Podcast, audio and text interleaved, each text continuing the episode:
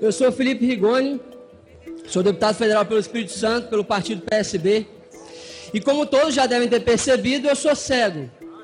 E eu não nasci cego, mas sim fiquei cego, depois de nove anos de muita luta contra vários problemas que me aconteceram. Mas por que, eu estou contando essa história? Além, claro, de me apresentar, é também para dizer, pessoal, que o nosso país não vive um momento fácil e para muitos de nós as escolhas não são muitas. Enquanto a gente fica aqui obstruindo o andamento de projetos que concordamos só para marcar uma posição política, tem 60 milhões de brasileiros que estão endividados, quase 3 milhões que estão desempregados. Ele despontou no cenário brasileiro como mais um jovem que queria transformar o Brasil. Ganhou simpatia de parte da esquerda quando enfrentou o ex-ministro da Educação Ricardo Vélez Rodrigues, mas virou alvo de críticas e foi taxado de infiel ao votar a favor da reforma da Previdência. Uma figura nova que provoca dúvidas por causa da maneira como vota e por seus discursos. Enquanto a gente defende projetos de interesse pessoal que sequer sabemos se faz sentido ou não, 100 milhões de brasileiros sequer têm seu esgoto coletado, quiçá tratado. Independente do nosso campo político, pessoal, direita, esquerda ou centro, precisamos entender que a gente precisa criar e, de fato, produzir uma gestão pública eficiente e inovadora. E pouco vale se a gente é governo ou oposição quando o desenvolvimento socioeconômico do nosso país está em jogo. Governo ou oposição? Centro-direita ou centro-esquerda? Independente ou rebelde? Vem comigo entender quem é Felipe Rigoni, o primeiro deputado federal cego da história do Congresso brasileiro. Eu sou o Tomás Molina e este é o podcast Funcionário da Semana. Conheça quem trabalha para você. Não se trata de direita ou esquerda. Haverá um sacrifício indiscutível. a se libertar do socialismo. Misericórdia dessa nação. Nós vamos É muito acelerar. complicado o que está acontecendo no Brasil. Funcionário da Semana, um podcast de Veja. Felipe Rigoni Lopes é natural de Linhares, cidade no norte do Espírito Santo, com pouco mais de 170 mil habitantes. Na política, ele veio com a onda de jovens cidadãos fartos da antiga política e da corrupção, e que estavam em busca de uma renovação no Congresso Nacional. Nosso país enfrenta um momento crítico. Uma crise de representatividade que compromete nosso sistema político. Uma crise econômica persistente e profunda. Esquemas de corrupção que perpassam governos, partidos e ideologias. Em meio à indignação generalizada, temos que confiar em nossa capacidade de nos organizar e escolher o futuro que queremos. Assim nasce o Acredito. Um movimento de renovação política nacional e suprapartidário. Disruptivos, para usar a palavra da moda, eles buscavam uma voz dissonante da antiga esquerda, mas que fosse contrária aos movimentos conservadores que ganharam força em 2013 e 2014. Tinham interesses comuns e bandeiras fortes, como a defesa da educação, o uso de novas tecnologias e tinham a necessidade de mais liberdade econômica, mas com a presença necessária do Estado para garantir direitos às minorias. A proteção de direitos sistematicamente violados, em especial aqueles relativos às mulheres, aos negros, aos indígenas e às pessoas com deficiência. Para esse novo Brasil, acreditamos na política como instrumento transformador da nossa realidade. Acredite conosco. Felipe foi um dos fundadores do movimento Acredito, de onde também veio outra jovem estrela do Congresso, a amiga Tabata Amaral. Assim como Tabata, Felipe Rigoni virou garoto propaganda da nova safra de políticos não políticos, formados na escola de outro movimento da sociedade civil, o Renova BR. A experiência de estar no Renova BR foi essencial para minha candidatura. Se não fosse o Renova, eu não teria sido nem candidato, muito menos eleito. Felipe Rigoni foi selecionado entre 4 mil inscritos para o curso de formação do Renova BR. Em 2016, ele concorreu pelo PSDB em uma eleição para vereador na cidade de Linhares, mesmo sem ter parentes nem padrinhos na política. Não conseguiu se eleger. O que podia ser um balde de água fria para o candidato Felipe virou estímulo, como lembra seu amigo e vereador de Belo Horizonte pelo PHS Gabriel Azevedo, professor do Renova BR. O Felipe me surpreendeu de pronto, porque mesmo perdendo a eleição, não se desmotivou em nenhum momento. Ele já estava completamente obstinado a aprender com os próprios erros e aprender com quem tinha vencido a eleição como ele ia fazer para ganhar a próxima. E eu me lembro muito exatamente naquele momento de conversar com ele e falar que seria possível, quem sabe, virar deputado daqui dois anos. E ele não brincou ah, com essa ideia, ele realmente imaginou ah, em construir a sua candidatura para deputado federal. Porque e o que é interessante nessa história é que muita gente desiste, muita gente se chateia com uma derrota, e o Felipe é uma pessoa muito resiliente. Foi isso que acabou despertando também o nosso interesse no processo seletivo do Renova em 2017, 2018. Ele foi um dos 4 mil inscritos e foi selecionado porque a gente sentiu que ali havia muito propósito, muito conteúdo e uma pessoa que, com todas as dificuldades, queria contribuir com as mudanças que o Brasil precisa. Como outros integrantes do Renova BR e do movimento Acredito, Felipe Rigoni precisava de uma legenda para se candidatar. Escolheu então o PSB.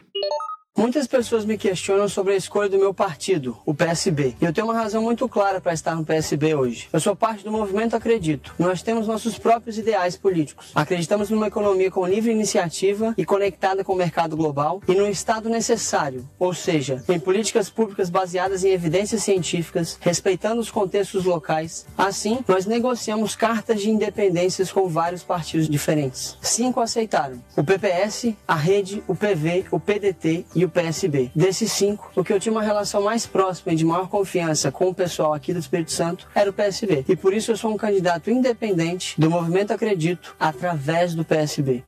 O partido concordou com a carta de compromisso, aceitando o que, em tese, seria apenas uma independência de pensamento.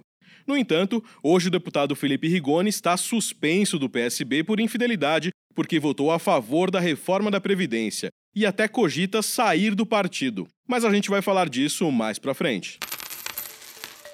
Além do fundo partidário, Felipe contou com vaquinhas virtuais para bancar sua campanha. Foi eleito o deputado federal mais votado do Espírito Santo, com 84.405 votos, para um mandado compartilhado, em que as decisões seriam divididas entre representantes da sociedade civil. Felipe chegou ao Congresso Nacional chamando atenção pela inteligência e pela facilidade com números e dados. Participa de seis comissões da Câmara, de três frentes parlamentares, é relator da Comissão Externa de Acompanhamento do Ministério da Educação, é relator da PEC do Teto de Gastos e foi designado pela Comissão de Finanças como relator do projeto que criminaliza o Caixa 2, enviado pelo ministro da Justiça Sérgio Moro à Câmara Federal. Mas o parlamentar virou destaque na mídia quando confrontou o ex-ministro da Educação do governo Bolsonaro, Ricardo Vélez Rodrigues, que se envolveu em polêmicas ideológicas e cortes de verbas. Eu sou cego, eu sou o primeiro deputado federal cego da história do nosso país. E eu só cheguei aqui, em outros lugares que eu cheguei, por conta da educação que os meus pais puderam me dar. E as suas palavras iniciais, elas deram uma carta de princípios que se fossem lidas no dia da sua posse, seriam ótimas. Daria a nós um direcionamento do que o senhor pretenderia seguir. Só que hoje não é só a posse, ministro. Hoje tem 85 dias que o senhor já tomou posse.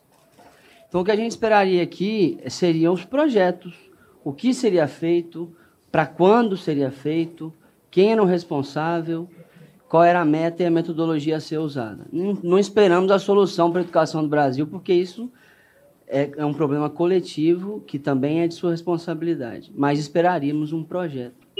Antes desse episódio, o Felipe já havia conquistado um feito na Câmara: se fazer ouvir e silenciar o plenário durante um discurso. Lembra daquele áudio no começo deste podcast? Repare no barulho quando o deputado começa a falar. Pessoal, boa tarde. Boa tarde, presidente. Primeiro gostaria de agradecer a presença e, e a receptividade de todos. Eu sou Felipe Rigoni, sou deputado federal pelo Espírito Santo, pelo partido PSB. Felipe contou ali na tribuna como enfrentou a cegueira. No ano de 2006, eu comecei a perceber que a cada dia que passava eu enxergava menos. A cada dia que passava, todas as técnicas que eu usava para enxergar melhor já não funcionavam mais. Até que um dia eu estava numa aula de português e eu estava escrevendo um exercício um amigo meu virou para mim e falou bem assim: Felipe, você acabou de escrever três vezes na mesma linha. Eu olhei para o meu caderno e não enxergava. E foi nesse momento que eu tive que virar para mim e dizer: Felipe, vamos parar de se enganar porque você está cego. Não tem mais jeito. Eu reconheci a cegueira naquele momento, mas eu não aceitei. Na verdade, eu fiquei muito revoltado. E um certo dia, o meu pai me viu chorando na sala de casa, sentou do meu lado e disse assim: Felipe, lembra que você tem uma escolha. E eu não entendi o que ele falou para mim, mas depois de um tempo, eu comecei a perceber que de fato eu não tinha escolha sobre o que estava acontecendo comigo, mas sim eu tinha escolha sobre a atitude que eu teria diante daquilo que me acontecia. Anos depois, eu fui ler na filosofia mais fina o significado das palavras do meu, do meu pai. Consegue reparar agora a atenção e o silêncio no plenário? Eram os parlamentares surpresos com a história do novato em Brasília. A perda da visão de forma gradativa, provocada por uma inflamação chamada uveíte, além de 17 cirurgias, foi um baque para toda a família Rigoni Lopes. Acho que num dos piores momentos dele e tudo mais, e eu lembro que, que ele, na época ele estava com muita raiva, né? Porque ele não entendia o que estava acontecendo. Ali, com ele tinha acho que uns 12, 13 anos, foi quando ele realmente estava perdendo a visão. E eu lembro que ele socou uma janela lá de casa, acabou quebrando até a janela, se cortou um pouco, porque como ele não entendia, ele estava com muita raiva de toda a situação, muito frustrado e tudo mais. Outra cena que eu lembro não é relacionada a ele, é relacionada à minha mãe. Eu lembro um dia eu indo na cozinha e quando eu olhei do lado eu vi minha mãe chorando no chão. E ela não falava o que que era. Eu tentei entender o que que estava acontecendo e só quando eu fui ficando mais velho que eu entendi que na verdade ela estava chorando de, de frustração, né? De ver o filho dela ficando cego e ela não podendo fazer nada, né? André Rigoni é o único irmão de Felipe. Seis anos mais novo, ele era muito pequeno quando a cegueira se abateu sobre a família de classe média. Os pais, comerciantes, tentavam pagar educação particular e uma série de tratamentos médicos para o filho mais velho. Meu pai fez de tudo para conseguir os melhores médicos que a gente podia para tentar reverter a situação, o, su, o suporte psicológico, tá sempre do lado dele. A gente, toda a dificuldade que ele tinha, a gente estava do lado tentando resolver. Quando, gente, quando ele começou a se adaptar à cegueira também, a gente tentava conhecer de tudo quanto tecnologia que, que podia ajudar ele, lupas, é, leitores digitais, várias coisas a gente tentou e aí foi se adaptando ao longo do tempo. É, minha mãe lia, assim, meu irmão sempre gostou muito de livros, né? Então, assim, minha mãe leu muito, muitos livros para ele. Aí ela sentava do lado da cabeceira dele e eles ficavam lendo juntos. Claro, na verdade, minha mãe lendo e ele escutando a história. Isso era muito legal. Diversas vezes eu chegava em casa, eles estavam lendo juntos e tudo mais.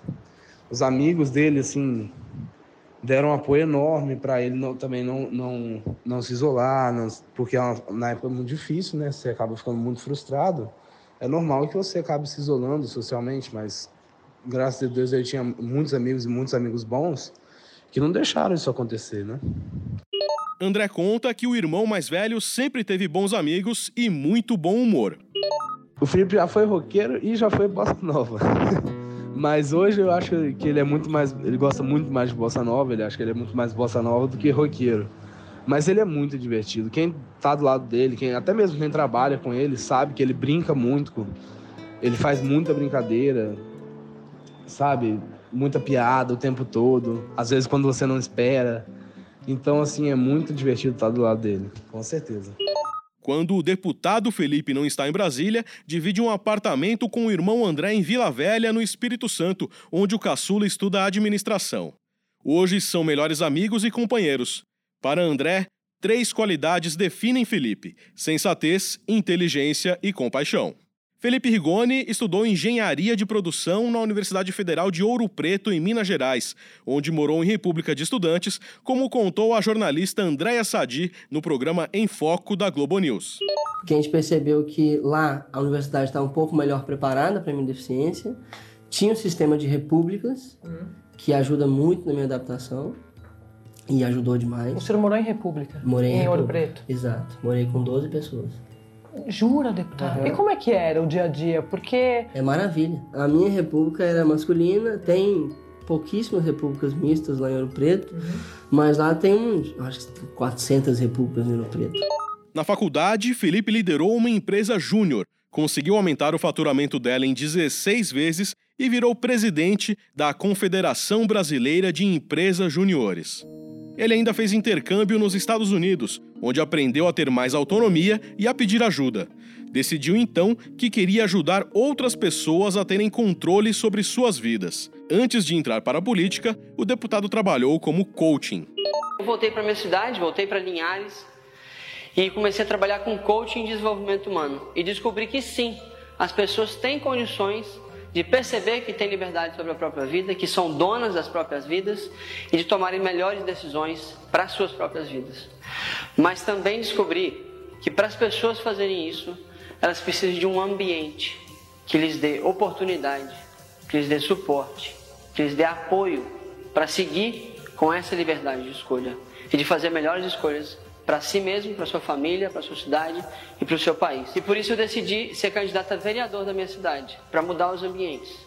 Foi uma experiência incrível, fui super bem votado e não fui eleito.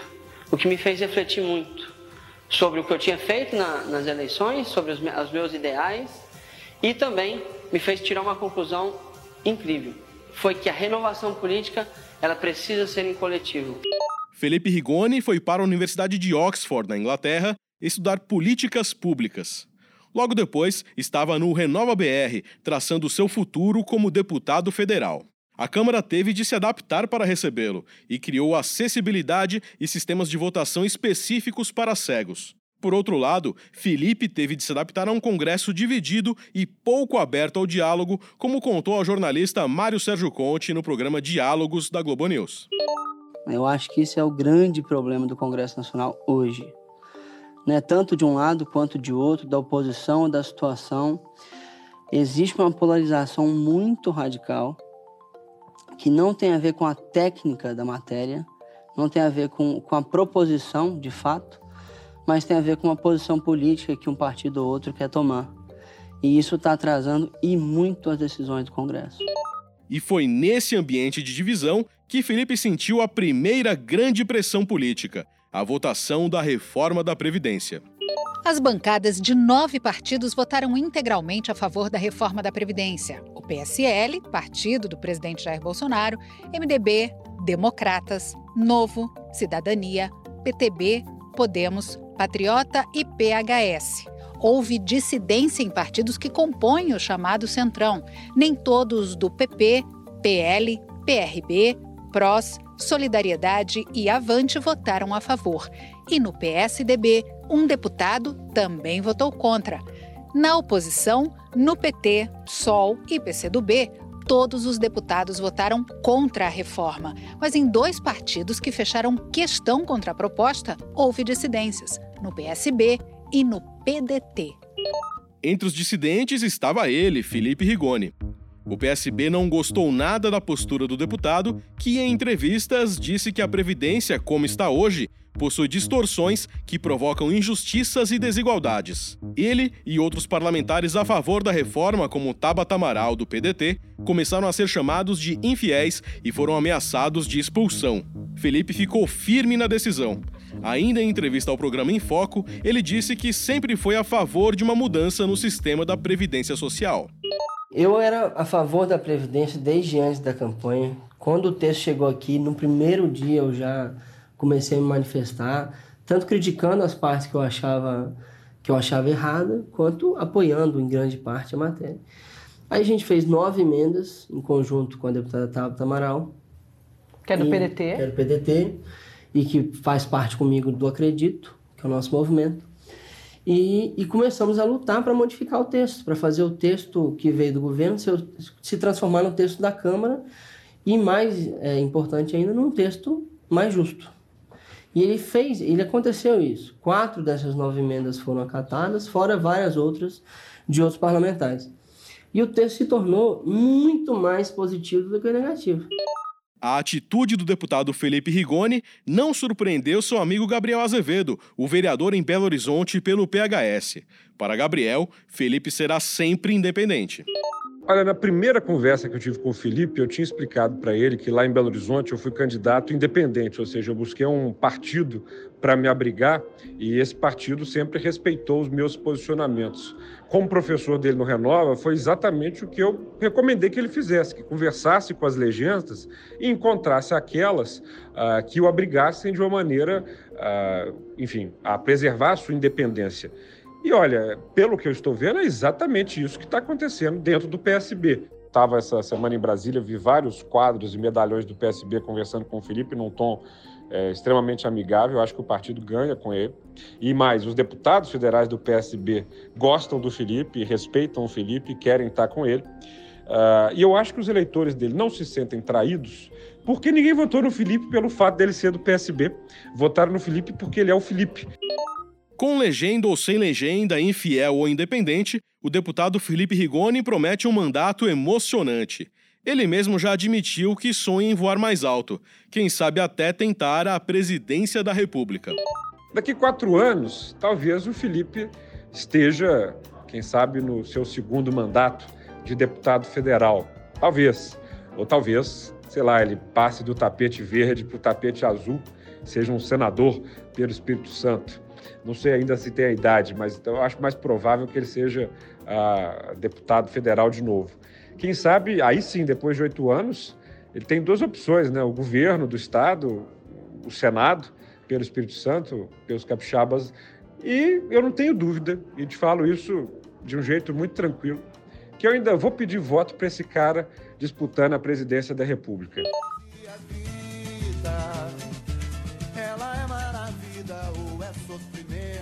Felipe Rigoni Lopes é deputado federal pelo PSB do Espírito Santo.